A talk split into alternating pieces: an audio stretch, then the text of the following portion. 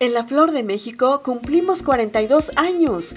42 años de elaborar pan para la familia de la Meseta Comité Catojolabal. Pan regional, pan estilo México y gourmet, así como las teleras y deliciosos y crujientes bolillos libres de conservadores porque cuidamos tu salud. Visítanos en nuestras sucursales Norte, Fobiste, El Cedro, Santa Ana y en nuestra sede central, Colonia Miguel Alemán, donde encuentran las marcas más prestigiadas en materia prima para elaborar pan en tu hogar. La Flor de México, pan de calidad para tu familia. Pues háganle como quieran los dos, pero yo ya sé cuál es la selección para Qatar. Ah, perfecto, doctor, ¿nos la puede decir? Mi selección es una pantalla de 85 pulgadas, barra de sonido surround envolvente y el sillón más cómodo del mundo mundial. Mi mejor selección está en Liverpool. En todo momento, Liverpool es parte de mi vida. ¿Conoces el Bioexpendio? Es un espacio en donde encuentras café orgánico, molido y en grano de gran calidad, así como otros productos artesanales elaborados en diferentes municipios de Chiapas. Estamos ubicados en Primera Calle Sur Poniente, número 65, barrio de Guadalupe, en Comitán. Llámanos al 963-161-0522 o al 963-109-1227.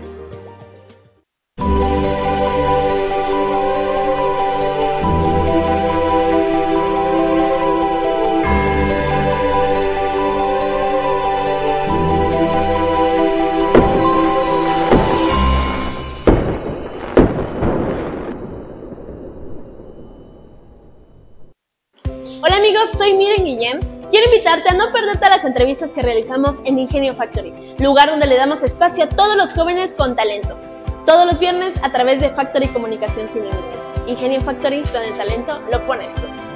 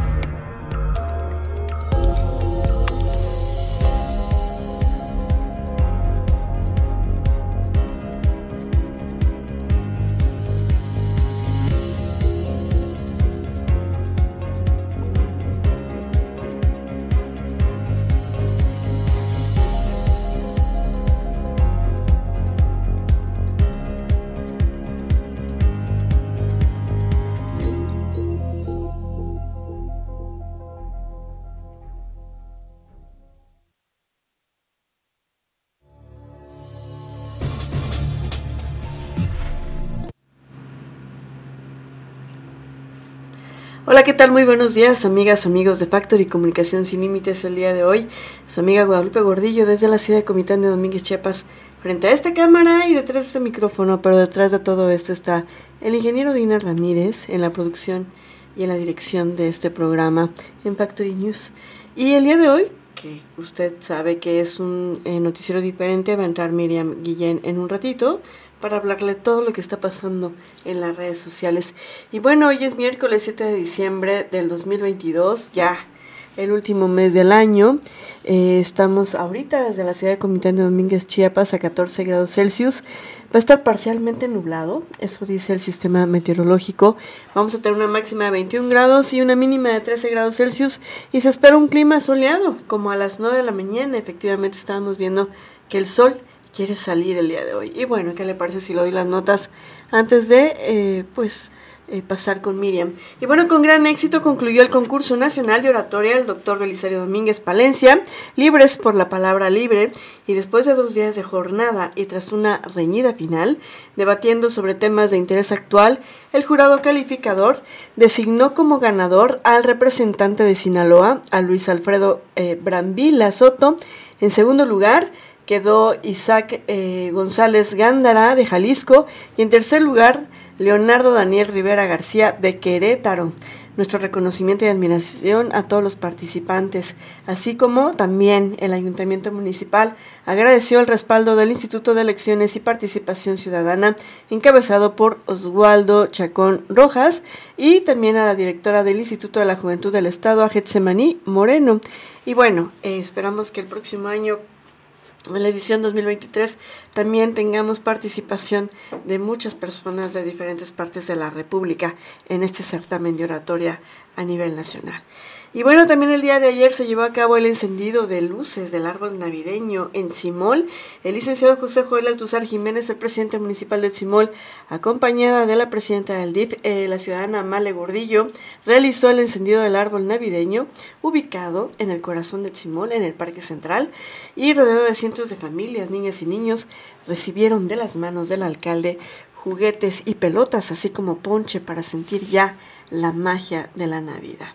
Y bueno, a nivel estatal, el comité aprueba otorgamiento de concesiones y el titular de la Secretaría de Movilidad y Transporte, Aquiles Espinosa García, presidió la sesión del Comité Consultivo en materia de transporte público, cuyo propósito fue acordar la entrega de concesiones en la modalidad de pasajeros tipo taxi para el municipio de Tuxtla Gutiérrez y por unanimidad se aprobó el otorgamiento a 1.650 vehículos. Por acuerdo del titular del Poder Ejecutivo del Estado de Chiapas, Rutilio Escandón Cadenas y en cumplimiento a lo establecido en la Ley de Movilidad y Transporte del Estado, se otorgarán concesiones luego de 11 años de rezago auténticos operadores con expedientes viejos que datan algunos de 1986. Aquiles Espinosa García, en su calidad de presidente del Comité Consultivo en materia de transporte público, llevó a cabo la sesión de dicho comité realizándose el proceso totalmente apegado a la ley y este proceso incluyó además la entrega de concesiones de manera especial a personas con discapacidad y a mujeres que serán parte de la política pública, Taxi Seguro para Mujeres, que consiste en concesionar vehículos a mujeres conducidos por mujeres y de uso exclusivo para mujeres así a nivel estatal. Y bueno, desplazados de Santa Marta piden ayuda. Los 244 indígenas desplazados del ejido Santa Marta, municipio de Chenaló, desde el 29 de septiembre, pidieron a las autoridades de los tres niveles que les ayuden y les envíen ayuda humanitaria porque carecen de lo necesario y están sufriendo, dijeron. A través de su representante Manuel Gómez Velasco, dijeron también que han solicitado maíz, azúcar, café, soya, carne, huevo y agua, ya que los niños lo piden. Pero el gobierno solo manda un poquito de maseca y sopas de pasta, sobre todo la pasta. Y los otziles fueron desplazados por la disputa de 49 hectáreas entre los mismos habitantes de Santa Marta y se encuentran refugiados en la comunidad de Polo del mismo municipio de Chenalo. El gobierno nos ha dicho que nos quiere traer a San Cristóbal, pero los niños no quieren porque temen, ya que las autoridades del comisariado ejidal tienen contacto con los motonetos de San Cristóbal y estamos más seguros en Polo, dijeron. Señaló también en una rueda de prensa que se ofreció en esta ciudad, acompañado por algunos menores y mujeres que mostraron pancartas para solicitar ayuda, comentó que los desplazados rentan una casa en Polo, pero si nos corre el dueño no tenemos a dónde ir, expresaron, al tiempo de insistir en que su exigencia principal es la entrega de víveres y ropa para los niños porque no nos toman en cuenta, expresaron. Vamos a una pequeña pausa. Esto es Factory News.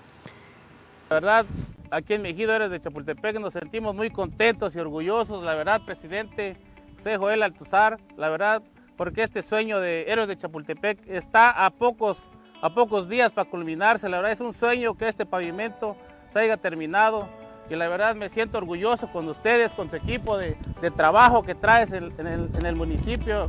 Nos encontramos hoy supervisando el camino que conduce a la colonia Héroes de Chapultepec y pues con la bendición de Dios en próximos días va a ser entregado, que va a ser un beneficio para muchas personas que venimos a esta hermosa comunidad.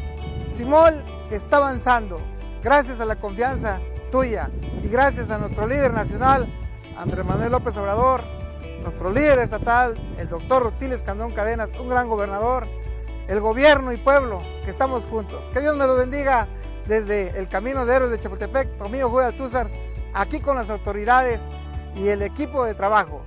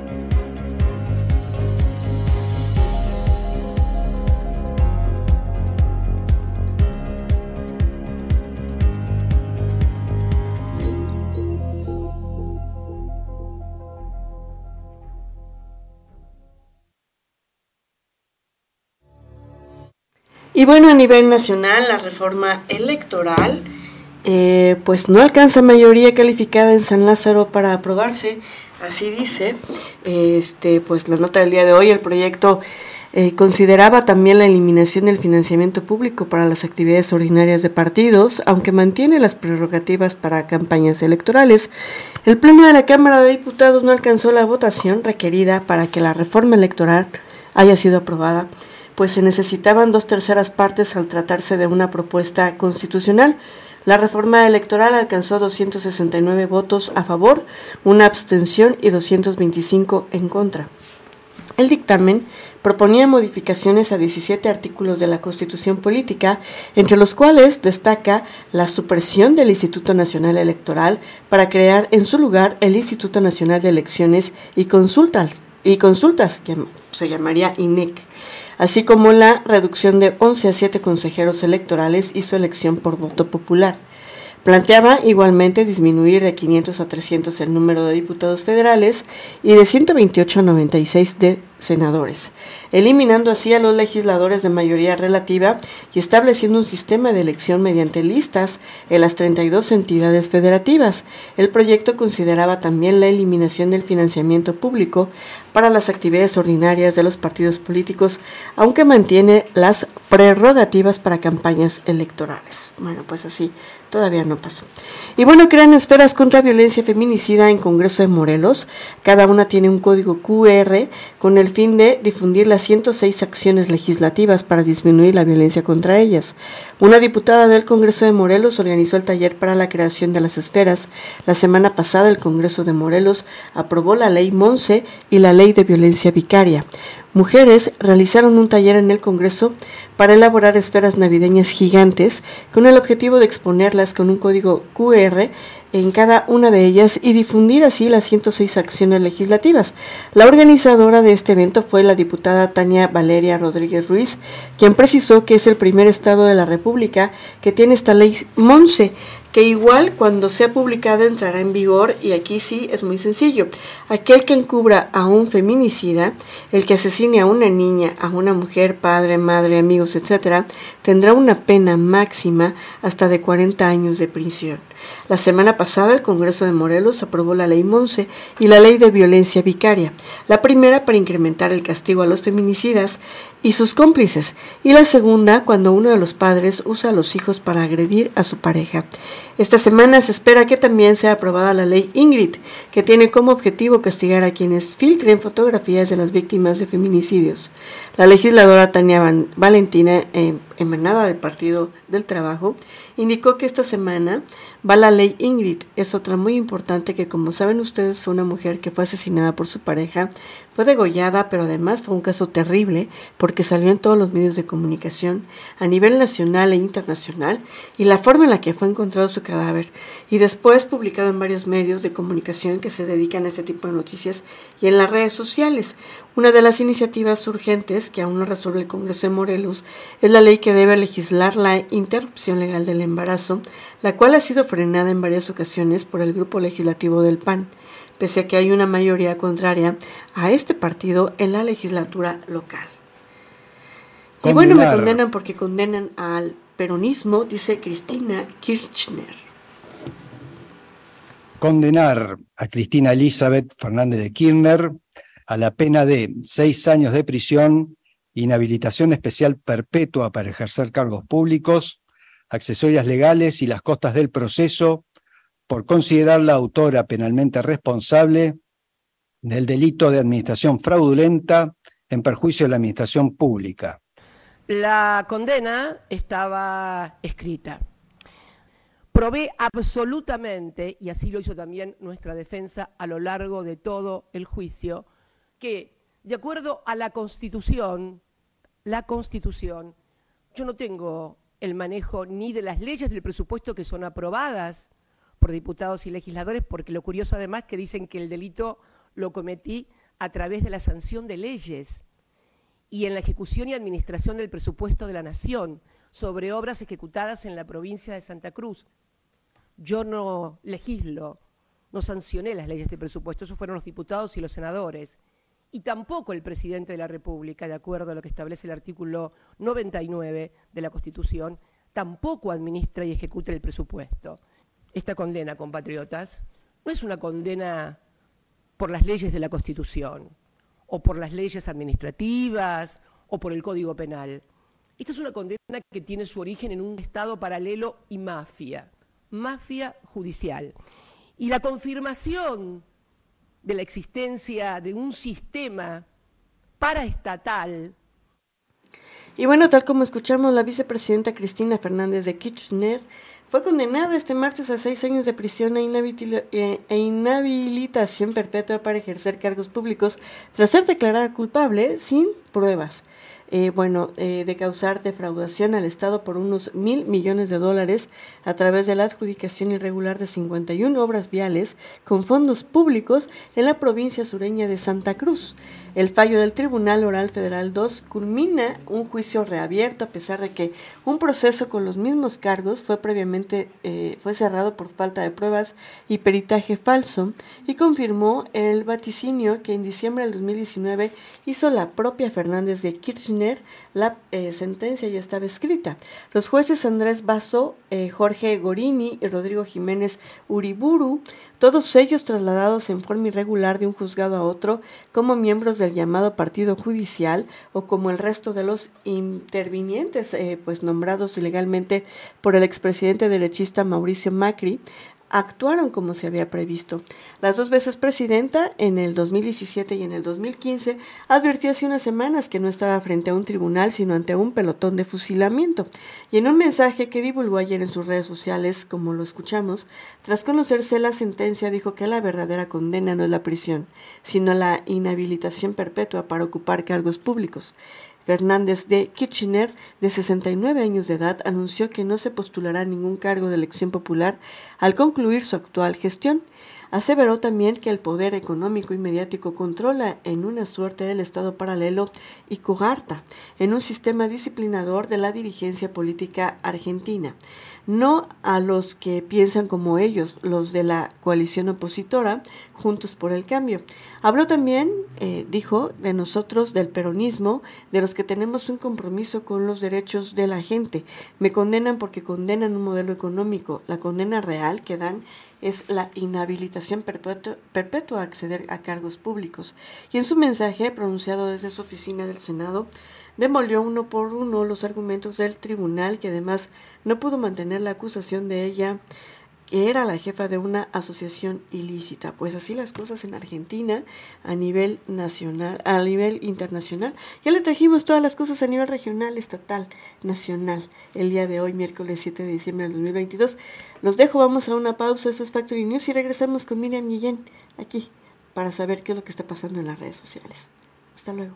Pues estamos muy contentos eh, en esta hora de la tarde aquí en la tabla de Pasonance, aquí con la presencia de nuestro presidente, aquí al amigo Joel.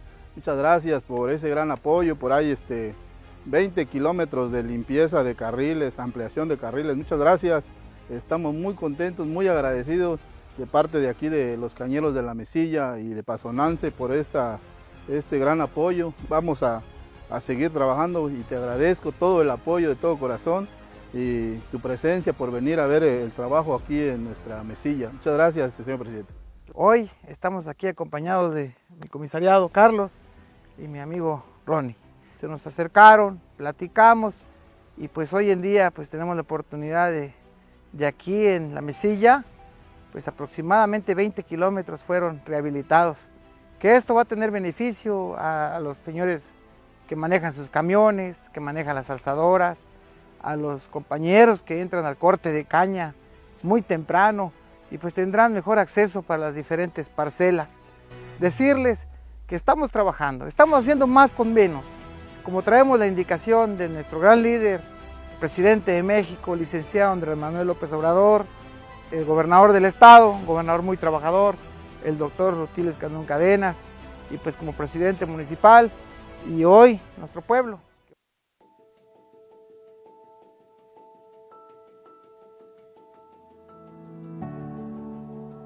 Vean esta calle tan bonita que nos queda.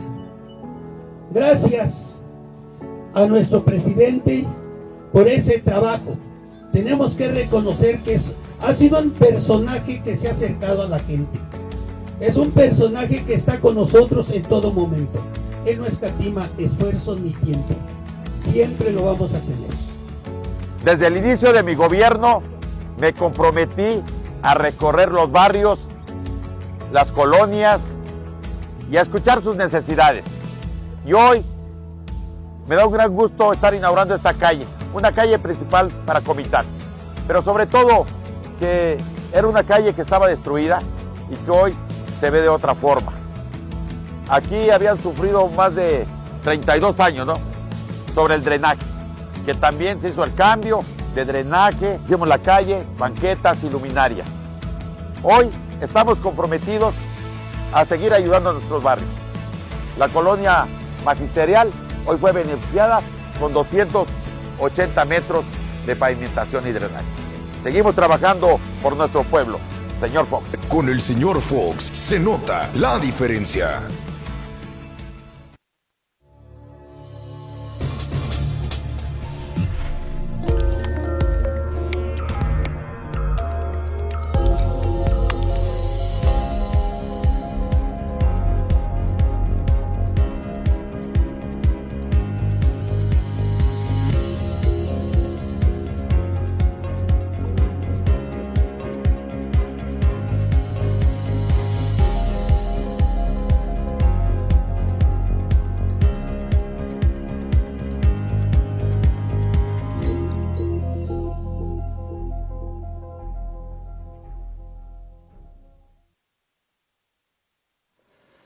¿Qué tal amigos? ¿Cómo están? Estoy muy feliz de estar hoy con ustedes. Un miércoles bastante fresco, bastante frío. La verdad, así como ayer, está un poquito más eh, calientito y el día. Pero aún así, recuerda tener tus precauciones, salir abrigado porque en la tarde, aproximadamente a las 5 de la tarde, se, se pone muy fresco el día. Así que pues ten, ten este, precaución y sal abrigado, abrigada. Bueno amigos, hoy iniciamos eh, un miércoles más con los chismecitos de redes sociales. Ya sabes que aquí todos los miércoles y viernes te traigo lo que es lo nuevo, lo más relevante y lo que se hace tendencia en redes. Y pues en esta ocasión te quiero contar que el influencer Luisito Comunica denunció en redes sociales la estafa que vivió luego de comprar boletos para el concierto de Daddy, Yankee en Foro Sol de la Ciudad de México y fueran falsos. Por medio de Instagram, el youtuber compartió el momento en el que iba a ver uno de los, de los últimos conciertos del cantante reggaetonero, junto a su novia Ari Tenorio. Sin embargo, tras eh, revelar que los boletos eh, habían salido caros en una, en una primera historia, compartió que después habían sido estafados. Vaya situación desafortunada, compramos boletos fraudulentos en una página que se llama StubHub. No usen esa página porque son falsos, dijo vía Instagram. De igual manera detalló que los boletos les, habían les, les había salido caros. No los vendieron, nos lo vendieron bien caro. Eh, que sí en 500 dólares cada uno, lo que son 10 mil pesos eh, mexicanos, manifestó. Final, finalmente el youtuber pudo conseguir entradas para el, para el evento, además de estar presente en uno de los palcos del concierto junto a Kimberly Loaiza y Juan de Dios Pantoja. Y bueno, así con, con el tema de Luisito Comunica, igual recordarles un recordatorio de que si van a comprar eh, boletos, chequen muy bien todo el proceso porque igual hubieron varios fraudes en el concierto de Bad Bunny donde la misma página que estaba, la misma página oficial que estaba vendiendo los boletos, pues clonó los, los, lo que son los boletos, las entradas, para que tengas cuidado cada que compres pues un, un pase a un concierto o algún evento. Bueno, por otra parte te quiero contar, eh, Rosa Isela tenía 20 años y 8 meses de embarazo cuando fue encontrada, con, contactada por un perfil de Facebook que se ofrecía a regalarle ropa para su bebé, que estaba próximo de nacer. El 30 de noviembre se citaron en la colonia de Las Bajadas del puerto de Veracruz, donde fue privada de su libertad. Durante dos días su familia no paró de buscarla y el 1 de diciembre la fiscalía confirma el plagio, demostrado que Rosa Isela fue subida a una camioneta por una mujer con la que se citó con base en engaños. El 3 de diciembre su cuerpo fue localizado en Medellín, Veracruz. Familiares fueron a reconocerla y así confirmar su identidad. Las autoridades detuvieron a la pareja responsable de este crimen, Verónica y Gonzalo, quienes se secuestraron y asesinaron a Rosa Isela, presuntamente con el fin de robarle a su bebé. La bebé sobrevivió y está siendo atendida en el hospital del, puerto de Veracruz con los cuidados que se necesita y la familia de Rosicela ya se encuentra en el hospital en la espera del bebé. Y bueno, así con, con el caso de Rosa Isela, este que pasó en Veracruz, em, lo que se sabe hasta ahorita es que Gonzalo y Verónica ya están en proceso para, pues, para que cumplan su, su sentencia ante este crimen. Y bueno amigos, vamos a una pequeña pausa, regresando te cuento chismecito que está pasando en, en, redes sociales y más en esta plataforma Twitch. Te cuento un poquito de que Rubius, pues, fue, pues, perdió una demanda contra el gobierno eh, de español. Así que regresando te cuento un poquito más. Desde que yo era niño, pasaba por estas calles centrales y pues hoy tenemos la oportunidad de poder construirla, de poder hacerlo. Estamos en el corazón de Tzimol, en el centro, y pues cuando fui electo por los ciudadanos, eh, me comprometí y hoy vine a supervisar y veo que la calle va en un 70% de avances. Tenemos ya la red de distribución de drenaje, de agua potable. Y yo sé que aquí, en esta calle, va a haber muchos ciudadanos beneficiados. Y si Dios permite, en unos 20 días próximos va a ser entregada la obra a los ciudadanos de Tzimol. Porque este es un gobierno cercano a la gente. Y gracias al respaldo del licenciado Andrés Manuel López Obrador, del doctor Rutiles Candón Cadenas, gobernador del estado, y el pueblo que nos ayuda a gobernar. Hoy Simol está en desarrollo. Y vamos por más, como siempre lo he dicho, por más obras de salud, por más obras de educación, por más obras de seguridad. Que Dios me lo bendiga, tu amigo Joy Altúzar. Amigas y amigos de las redes sociales, y los que nos ven a través de otros medios de comunicación, quiero invitarlos a que vengan a disfrutar en este mes de diciembre de la magia de nuestro pueblo mágico, porque el punto es Comitán. Saludos, señor Box. Los esperamos. 10, 9, 8, 7,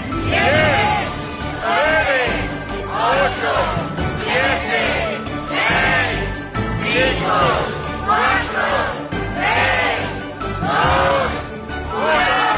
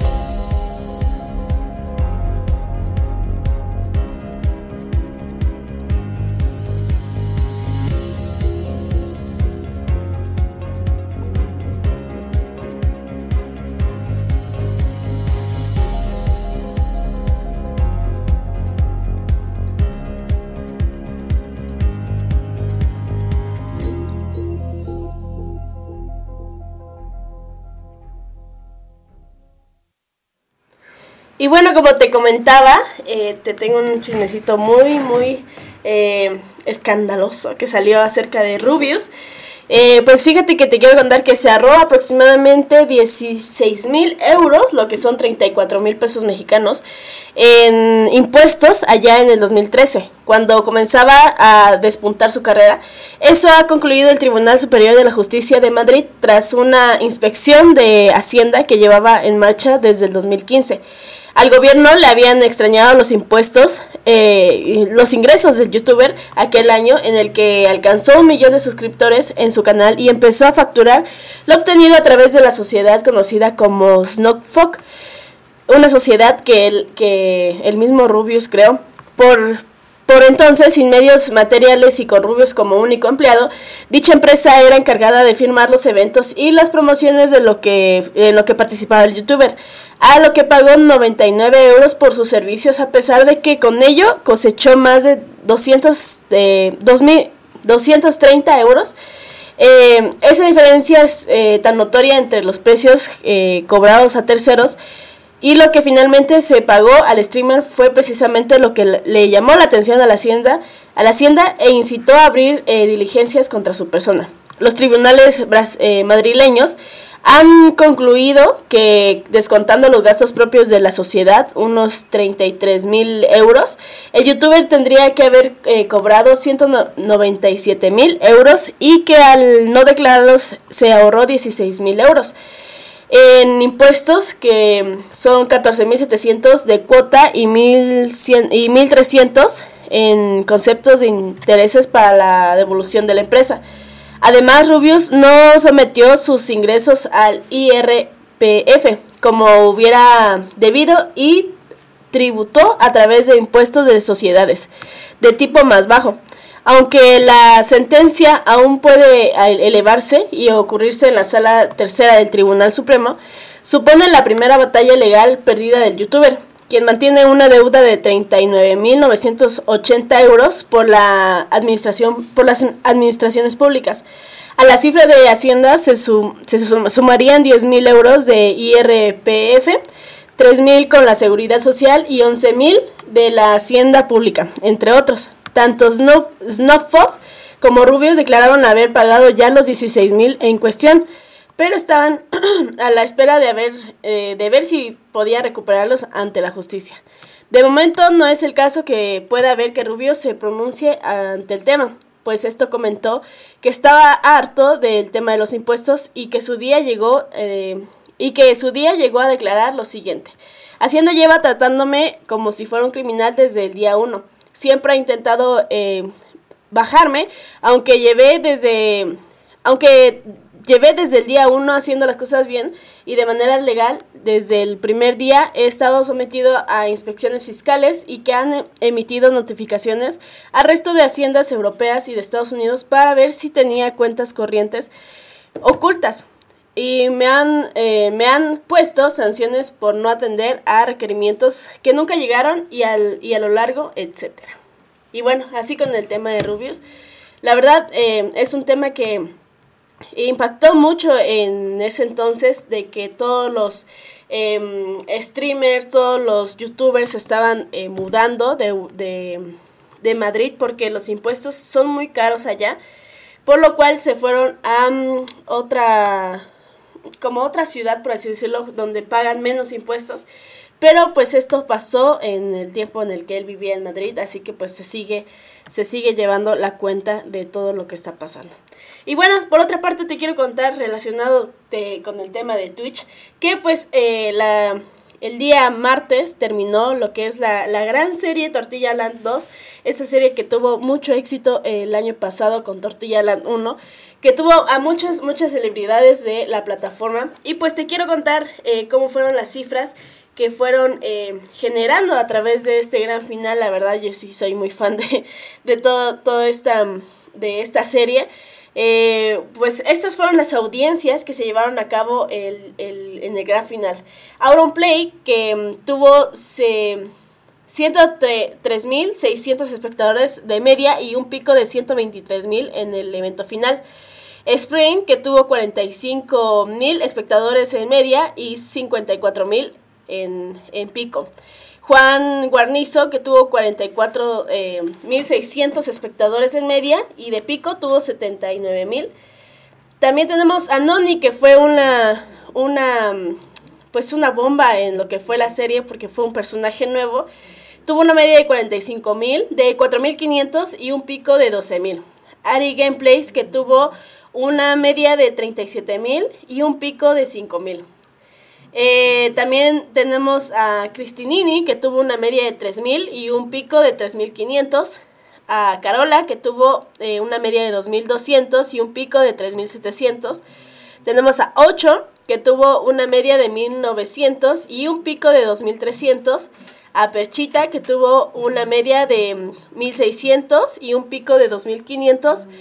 A Xoser, que también tenemos al al chico prodigio, tenemos eh, una media de 1600 y un pico de 1900. Y pues en general, con las 35 emisiones en total, tuvimos una media, tuvimos, tuvieron una media de 221 mil personas y un pico de 264 mil en categoría Minecraft durante el evento final. Y bueno amigos, así con, las noticias de Twitch, eh, un evento que la verdad sí estuvo muy padre porque tienen como una lógica, eh, un, un, lore muy, muy padre de lo que está sucediendo ahora en espera de que anuncien lo que es Tortilla Land 3 para el siguiente año.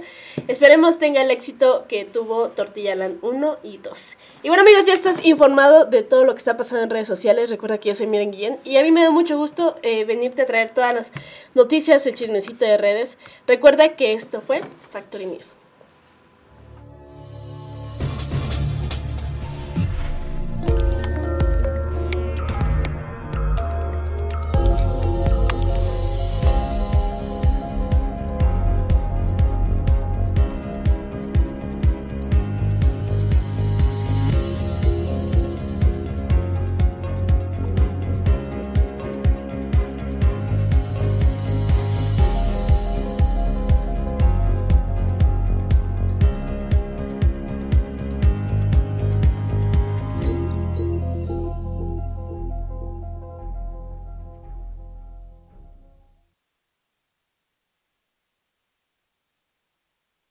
Hola, ¿qué tal? Soy tu amiga Guadalupe Gordillo y te invito aquí a través de Factory Comunicación Sin Límites al programa Mujeres Sin Fronteras, un espacio en donde damos voz a personas extraordinarias y también visibilizamos a la mujer como gestora de cambio social.